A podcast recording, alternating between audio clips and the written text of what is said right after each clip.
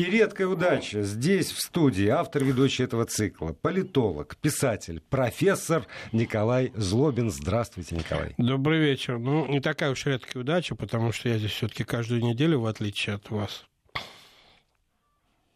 Редкая удача, что мы вдвоем оказались в одной студии. Парируйте, парируйте. Это была домашняя заготовка. Саша Игнатьевич, парируйте. Да. Ну, это я к тому, что э, уедет от нас Николай Злобин буквально, и будем связываться по э, другим э, каким-то... Ну, не только Николай Злобин, да. Ну, да, да, да. Все, разъедутся.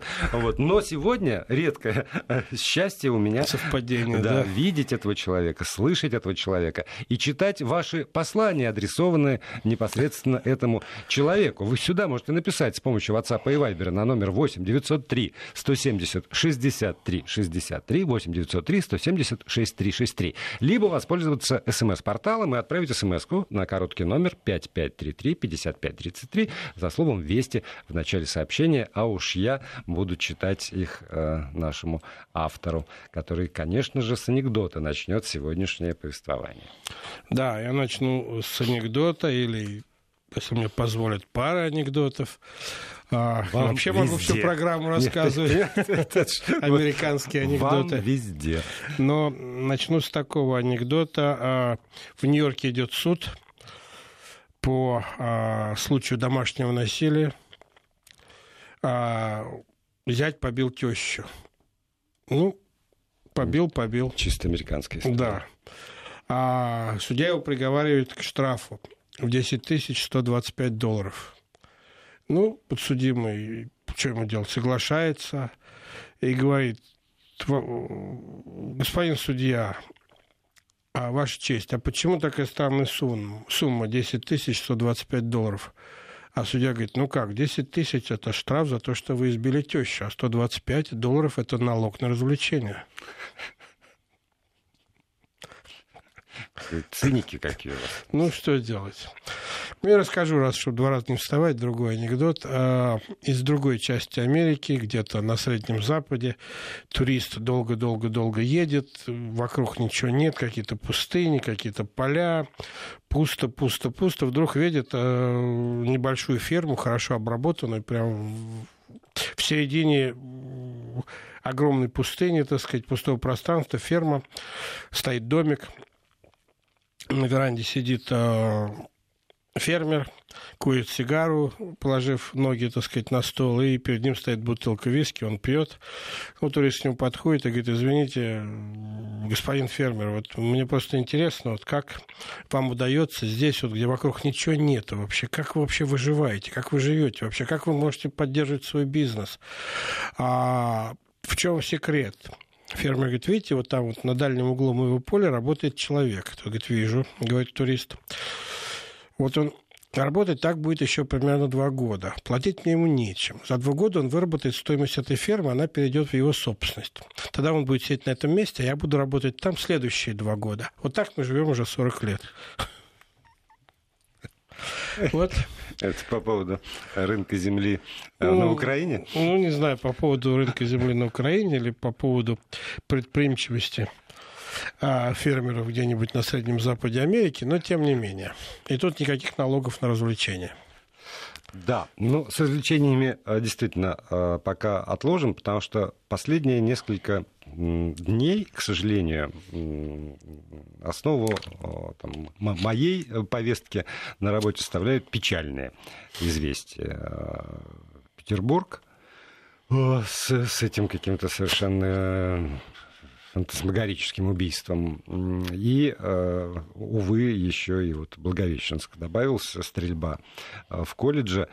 И так или иначе э, встают вопросы о насилии, о том, как купировать проявление насилия. И в этом смысле Америка печально знаменита на весь мир, как раз какими-то массовыми расстрелами в учебных заведениях. И э, тогда все равно стоит вопрос, а придумано ли что-нибудь, какая-то система предохранения на уровне технических средств, на уровне там, психологических, на уровне каких-то организационных государственных средств, которые позволяла минимизировать количество этих случаев? Ну, это действительно большая проблема для Соединенных Штатов. А старая большая проблема, и идеального решения этой проблемы до сих пор не найдено. И каждый раз, когда происходит такой трагический случай, когда где-то в учебном заведении или в торговом центре происходит стрельба с а, массовыми очень часто а, жертвами. Это становится не только всеамериканской, но и мировой новостью. И снова и снова в Конгрессе США, в местных законодательных органах постоянно стоит вопрос о том, что делать. А что здесь можно сделать? Во-первых, Америка все-таки страна, где разрешена продажа оружия. И а, каждый раз, когда в разных штатах, на разных условиях, с разными а, проверками, с разными ограничениями, но разрешена продажа оружия, во многих штатах разрешено ношение оружия, а, разрешено использование оружия там, и так далее. В разных штатах это нет федеральных законов, регулирующих это дело. Америка все-таки страна очень децентрализованная, но в штатах существует довольно в каждом штате есть законы, которые а, а, объясняют, как иначе, покупать, да. где покупать, кому покупать, как пользоваться, можно ли его носить, если или возить в машине, и если возить, то как, а, открыто, закрыто, там, разряжено, должно быть заряжено, и, а, вплоть до того, например, что я жил в одном из штатов американских, там был закон о том, что если это было в доме, хранилось оружие, то оружие должно храниться отдельно от боеприпасов, они должны храниться в другом сейфе. И оба сейфа, так сказать, под своими собственными замками там и, а, и так далее. Очень много законов связано с тем, как не допустить чужих людей к оружию, как не допустить детей к оружию и так далее, и так далее. И каждый раз, когда происходит массовая стрельба, возникает в американском обществе этот вопрос, и часть американского общества требует а, начать пересматривать американское отношение к свободному продаже оружия. Ну вот я наблюдаю Америку уже четвертый десяток лет, я, насколько могу понять, никакого прогресса в этом вопросе нет. Американцы считают, что право владения оружием – это их исконное право, как право там на жизнь, предположим, и от него Америка отказываться не хочет. И более того, а, есть довольно мощное движение за то, чтобы а, бороться с теми, кто борется против оружия. Довольно много организаций, которые борются за право американцев, что это конституционное право, я напомню, для Соединенных Штатов, не просто закон. Вот.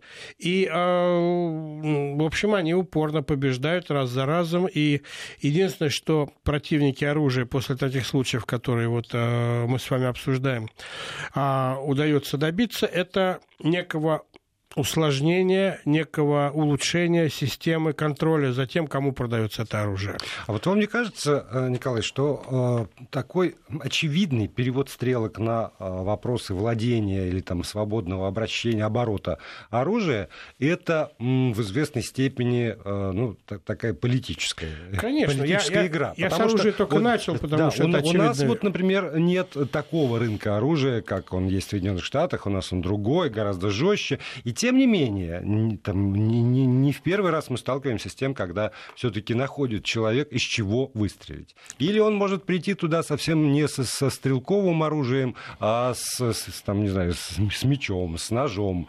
А, и не, это, это там, только, только сводить к продаже да. там, оружия не, невозможно. Я-то говорю, что э, не, я понимаю. может быть тоже там какие-нибудь рамки, металлоискатели на пороге там каждого учебного заведения, какие-нибудь колючие проволоки, которые отсекают, вооруженные до зубов охранники, которые стоят уже на входе и курсируют там с периметром, по периметру с собаками ходят. Нет, я просто начал с оружия, потому что это осложняет эту проблему в Соединенных Штатах, хотя он, конечно, не ограничивается оружием. И сторонники а, свободного владения оружием, я еще раз повторяю, что в каждом штате свои правила, в каждом штате свои законы, и есть более либеральные штаты, где можно с оружием а, ходить по улицам, но держа его, так сказать, под одеждой, например, или в машине, в багажнике. Там есть штаты, где, в принципе, оружие э, нельзя носить на себе.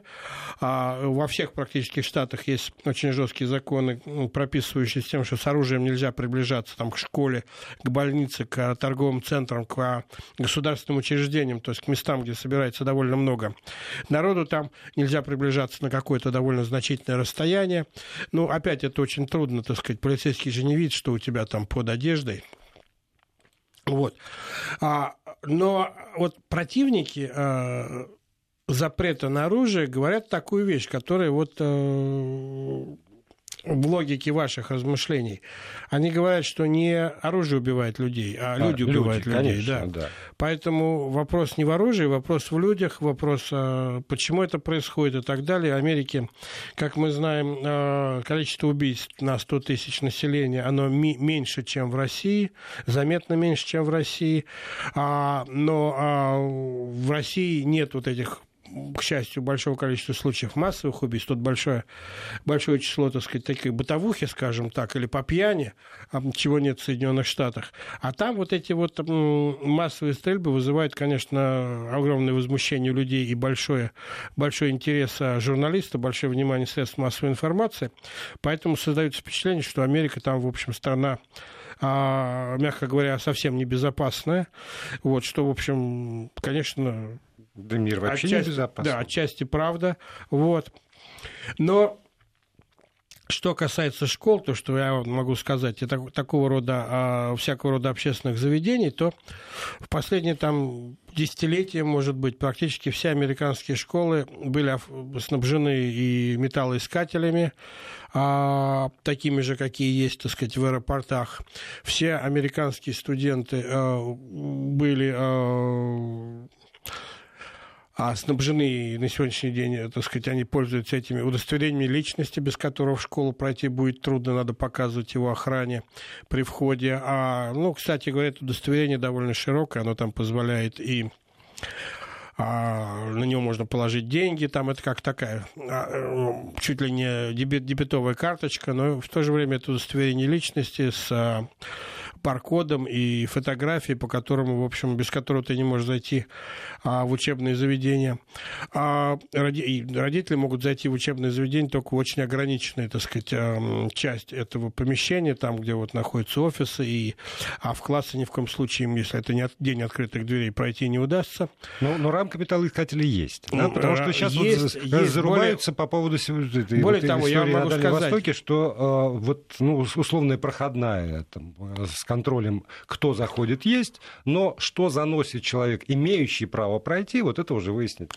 Э, ну, сложно. наверное, так сказать, эта проблема остается, но я могу сказать, что вот когда я, например, мне надо забрать свою дочь из школы, она учится в американской школе в десятом сейчас классе, а мне надо ее забрать там, по каким-то причинам до окончания, до окончания уроков, то есть, соответственно, школы, так сказать, за ее безопасность продолжается, потому что это учебное время. Я прихожу в школу, школа заперта, мне надо звонить в специальный звоночек, объяснять, зачем я пришел, как меня зовут, кого я, это, да-да-да-да-да.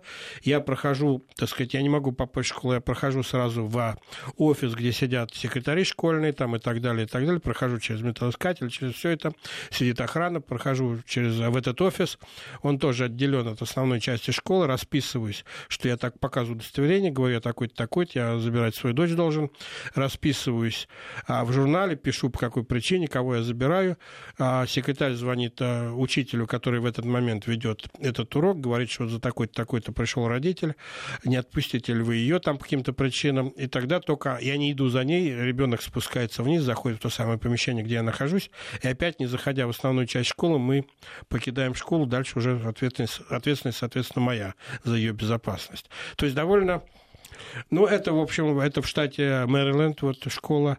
И в других штатах, может быть, немножко по-другому там устроена сама процедура там и так далее, и так далее. Но в целом а, вот примерно такая вот а, рутина, такая вот процедура забрать ребенка в неурочное время. Если это урочное время, то если ее не забирать там с парковки на машине или она сама не за рулем, то человек садится, школьник садится в школьный автобус, школьный автобус доводит ее до той остановки, где угу. школьный автобус в Америке вещь довольно э, такая защищаемая большим количеством законов. Были случаи захватов там и школьных автобусов и так далее, но в принципе, так сказать, очень жестко наказываются. Даже любые дорожно-транспортные происшествия, связанные с, со школьным автобусом, если, не дай бог, ты не остановился, когда автобус остановился и начал выпускать студентов, там, это, или ты его неправильно обогнал, в общем, создал любую ситуацию, это будет наказано довольно, довольно жестко. А простите, вот. Николай, вот эта вот система, которую вы рассказываете, это включая и э, старшую школу, где учатся уже угу. там вот выпускники, 18-летние, Совершенно да? верно, да. У них остается право, мы говорим про публичные школы, да. не про частные, а у них остается право пользоваться автобусами а, и ездить. А, как, а тогда я не понимаю, если есть действительно такая вот система э, довольно жесткая, то каким образом оказываются все-таки внутри вот этих самых? Это, это хороший вопрос. И каждый раз журналисты американские задают этот вопрос, и это или человеческая ошибка, там невнимание, или а, это все закамуфлировано таким образом, что или проносится по частям там в течение долгого времени, собирается где-то там, или передается какими-то путями, хотя, может быть, через где-то открытое незамеченное окно там или еще что-то, хотя камеры стоят везде, камеры стоят в школе, камеры стоят по школьному периметру, обычно школа. А школа в Америке, типичная школа в Америке обладает вообще довольно большой территорией. Там пару стадионов, беговые дорожки, там э, место для гуляния, там, может быть, там теннисный корт. Это все вот школьная территория, а в центре которой стоит эта школа, и все это обычно, так сказать, загорожено довольно серьезно всякими э, сетками воротами и э, подъезд к школе, конечно, там парковка и так далее открыта, но там тоже довольно, довольно много э, камер и охраны и да, так далее. Да, а вот охрана. А, а кто, кто, кто такая эта самая охрана? Потому что у нас с недавних пор, и тоже, к сожалению, после трагических поводов, а, было решено, что все эти частные охранные предприятия, которые занимаются охранной деятельностью, они не просто так себе, они теперь под рукой Росгвардии, там специальный отдел лицензирования, который проверяет, в квалификацию, законность и прочее, прочее, прочее, прочее. Все, все проверяет. То есть государство, и не просто так себе государство, какой-нибудь райобраз, а именно Росгвардия, одно из важнейших силовых ведомств государства, поставлено контролировать эту всю работу. В этом смысле вот те люди, которые э, работают в школах в, в, в США, в Америке, там, в школе вашей дочери, они тоже как-то под рукой, под контролем государства? Ну, они отчасти под контролем государства, вот с точки зрения получения лицензии, там, оформления оружия там, и так далее, прав, которые они могут, там, если что-то случается, скрутить человека, там, повалить и так далее. А это все а, лицензируется, контролируется государством, но что касается их формальной финансовой структуры, то в большинстве случаев это частные организации или нанятые по контракту школы, или они вообще наняты школьной, а, школы как школьные работники.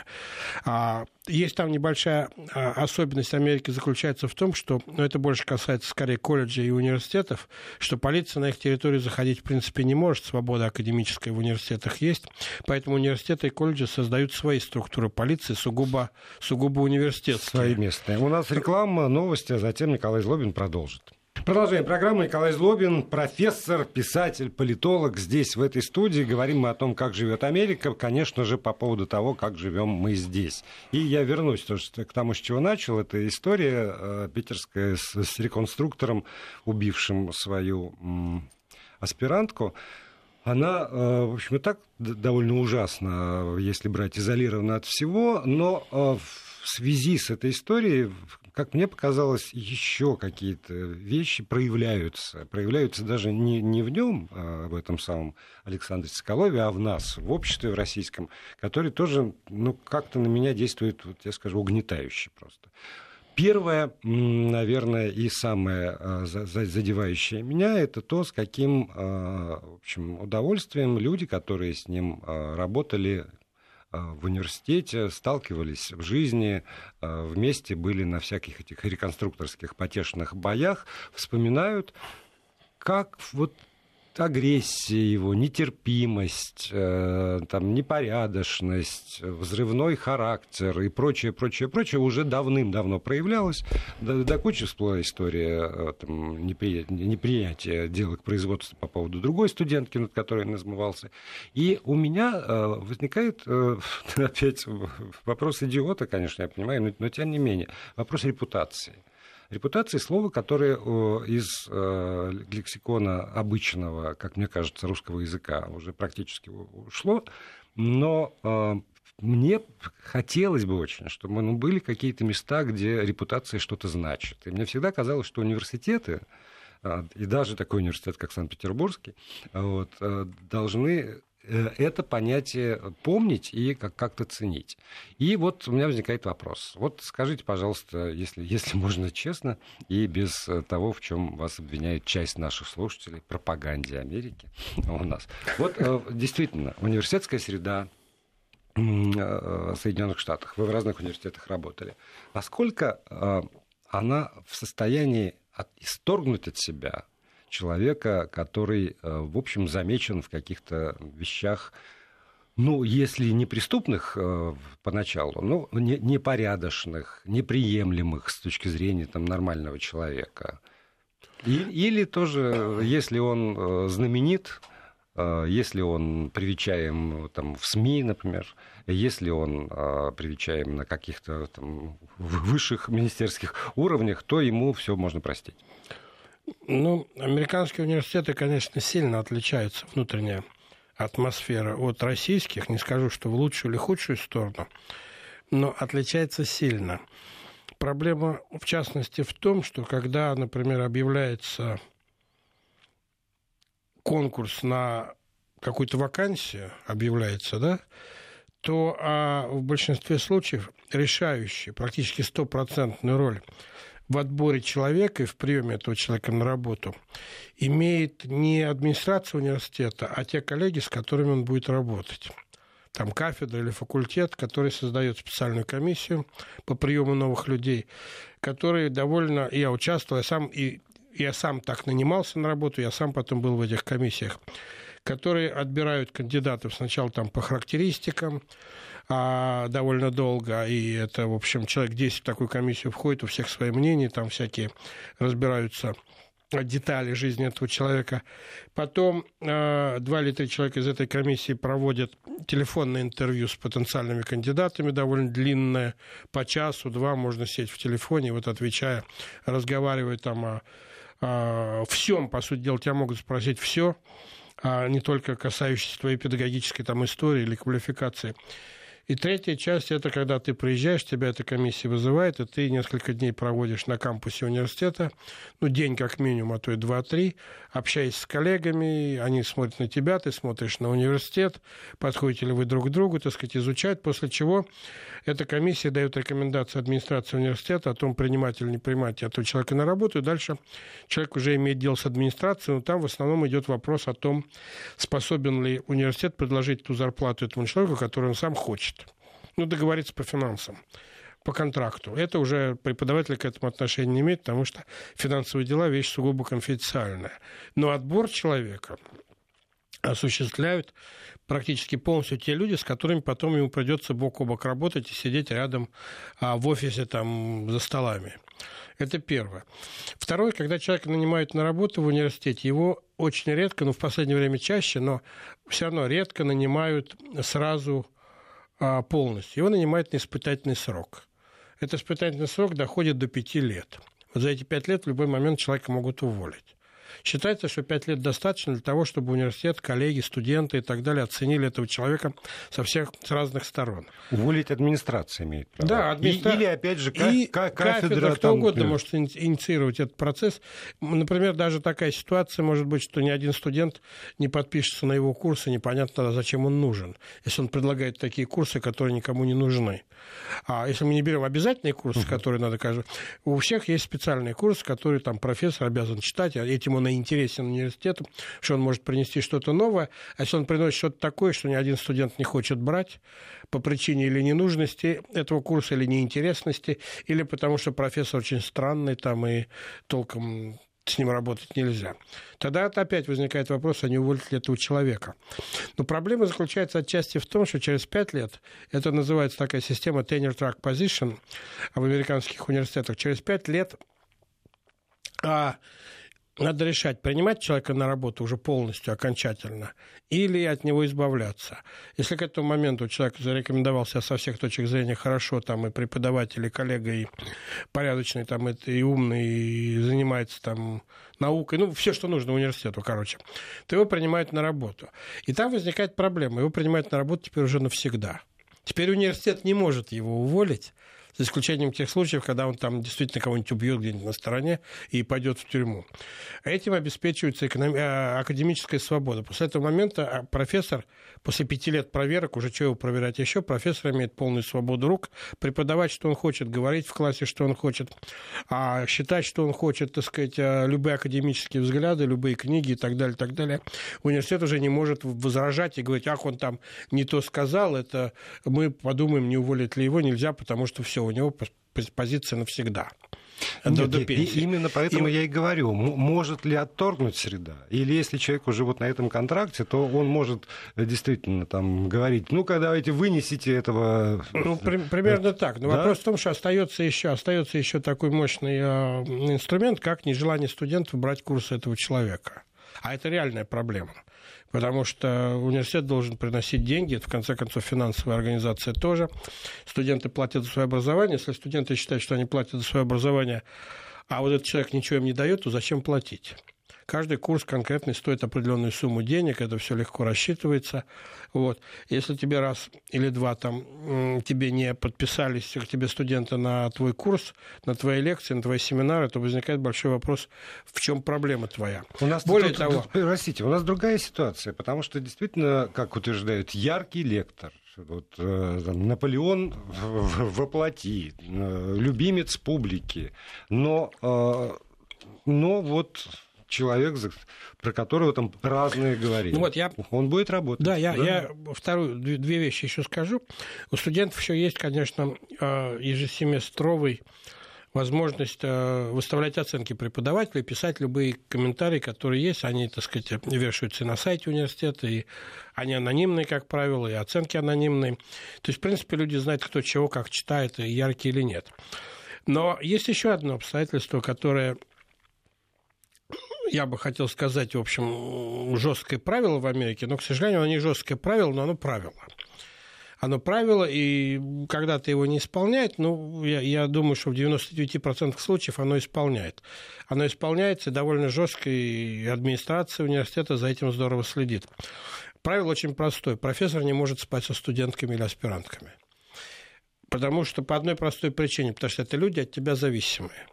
Это зависимость. Это все равно, что, ну, как считают некоторые радикальные американцы, это такое же изнасилование, как любое другое изнасилование.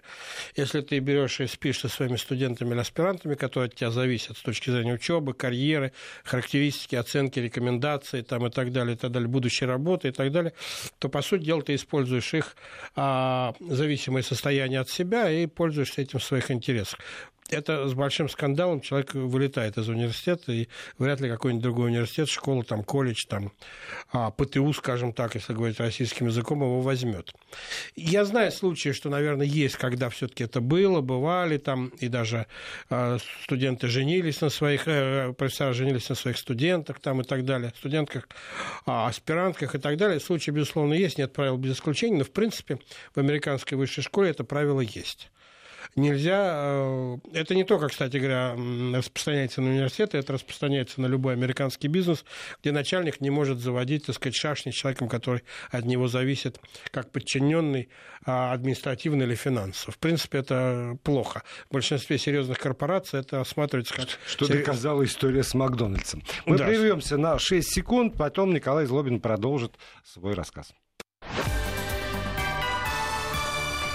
Вести ФМ. Продолжаем программу. Николай Злобин, э, политолог и американский профессор э, здесь, в этой студии. Да, я преподавал много лет, да, мы... десятилетий даже уже в Америке. Я, да. я, правда, я пользуюсь случаем для того, чтобы выяснить, как, как по-разному мир смотрит на какие-то одни и те же вещи. Потому что вот то, что вы сейчас сказали по поводу э, э спит со своими студентками, ну, наверное, и, и у нас э, это не поощряется, но э, как, как показывает мой жизненный опыт, и в мои, когда я был студентом, это, это было, а, собственно, это не вызывает так, такой решительной реакции от, со стороны университета и сообщества. Ну, ну да, ну вот, ну, ну что.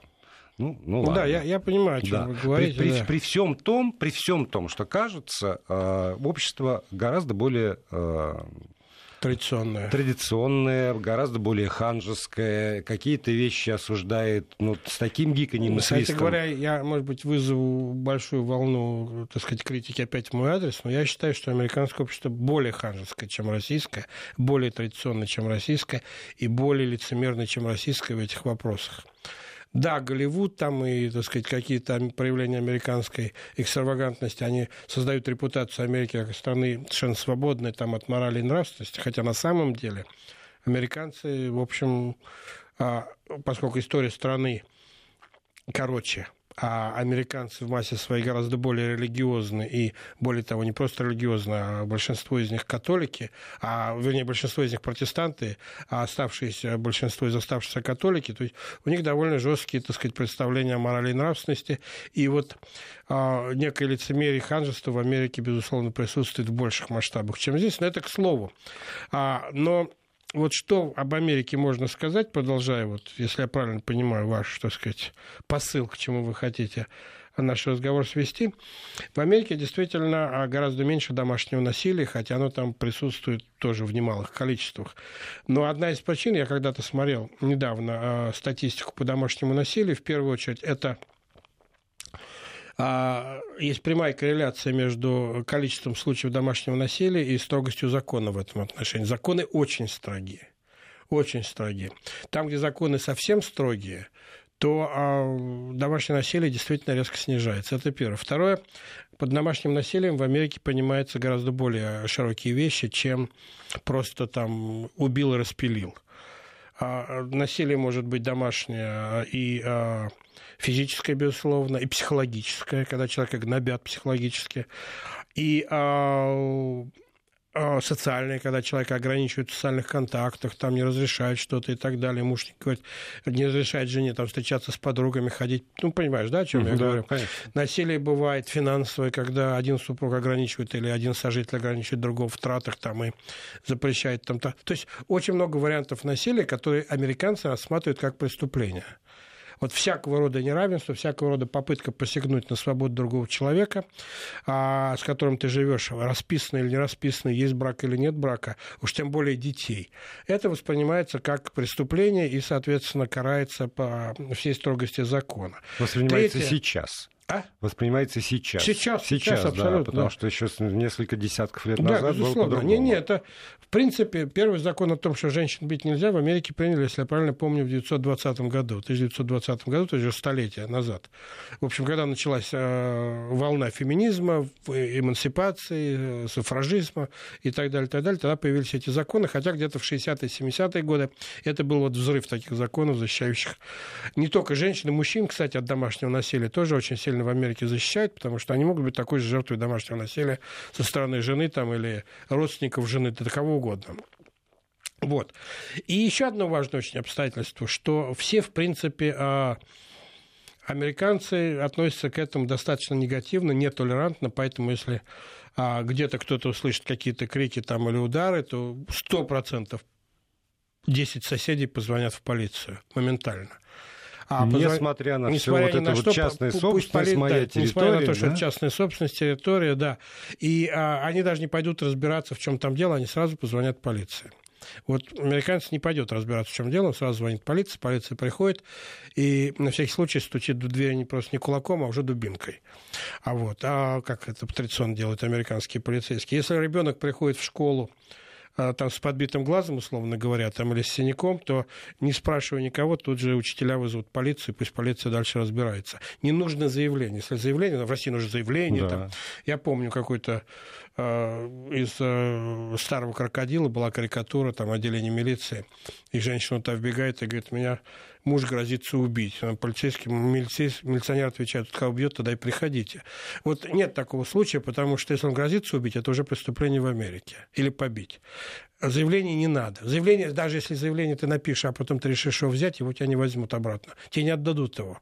Потому что они считают, что если человек один раз а, руку поднял там или один раз оскорбил, один раз тебя как-то а, насильно ограничил в чем-то, то как бы он потом не извинялся, это шанс, что он сделает это снова а есть высокий, поэтому муж может уговорить жену забрать заявление, но полиция будет проводить это дело и дальше доведет до суда. Но, к сожалению, Даже к сожалению и, и это не гарантирует ни от чего. Абсолютно да, нет. Увы, да, Абсолютно судя нет. По, по литературе, кинематографу и Проблема рассказам в том, что отчасти, очевидцев. Отчасти Если, это... Вот я только ага. как честный человек должен сказать, что через три минуты э, финал, чуть меньше, поэтому рассчитывайте время. А отчасти это связано с экономическим неравенством, когда кто-то чувствует зависимость, так сказать, отчасти это связано с тем, что в Америке довольно много людей с непонятным а, гражданским статусом, там нелегальные иммигранты и так далее, которые не могут просто... Им очень опасно, когда их семейные, это, семейными какими-то ссорами заинтересуется полиция, потому что может выплатить что-то еще. Но, в принципе, так сказать, это очень жесткое отношение. И, конечно, в каждом штате, в каждом городе, в каждом, в каждом а, графстве есть а, горячие линии для жертв насилия, которые могут позвонить, получить психологическую помощь даже анонимно. Есть много довольно американских фондов, которые занимаются жертвами домашнего насилия. довольно... это, это целая отрасль юриспруденции, честно говоря. Психология, юриспруденция, медицины довольно популярны, довольно развитая в Америке. Это не какие-то вот случаи типа вот питерского, там целая mm-hmm. наука, огромное количество людей занимается этим, разбирается на конференциях. Есть довольно много телевизионных программ, есть каналы телевизионные, посвященные жертвам насилия, там и разговоры на эту тему. Есть клубы куда эти жертвы насилия приходят и где они вместе, так сказать, как-то поддерживают друг друга, купируют свои там проблемы и так далее, и так далее. То есть это на самом деле часть современного общества, надо признать, это бывает, это есть, и с этим надо бороться самым жестким способом, потому что э, если один раз это случилось, это случится второй раз. Вся статистика показывает именно это. После этого приходить к анекдоту довольно странно, но это не, не единственная странность нашей программы. Да, это тем более, что я, мне пришел на ум анекдот, который, в общем, как бы завершит эту дискуссию в мажорном, я надеюсь, тоне. в штате Техас устроили на одном из ранчо, устроили соревнования, кто дольше всего продержится на очень горячем местном скакуне «Мустанге» который никого больше там, 10 секунд на себе не... Самый опытный ковбой падает через 10-15 секунд, и вот один за другим 100 тысяч долларов приз, один за другим ковбой залазят туда, и 5 секунд, 10, 15 слетают оттуда и разочарованно уходят уходят, наконец, из толпы выходит какой-то совершенно неизвестный никому человек, явно приезжий, говорит, можно мне попробовать? Говорит, ну попробуйте, он залазит на Мустанга, 5 секунд, 10, 15, 20, 25, 30, сидит, держится, вцепился, прям смертельно держится, Мустанг его подкидывает, он держится, держится.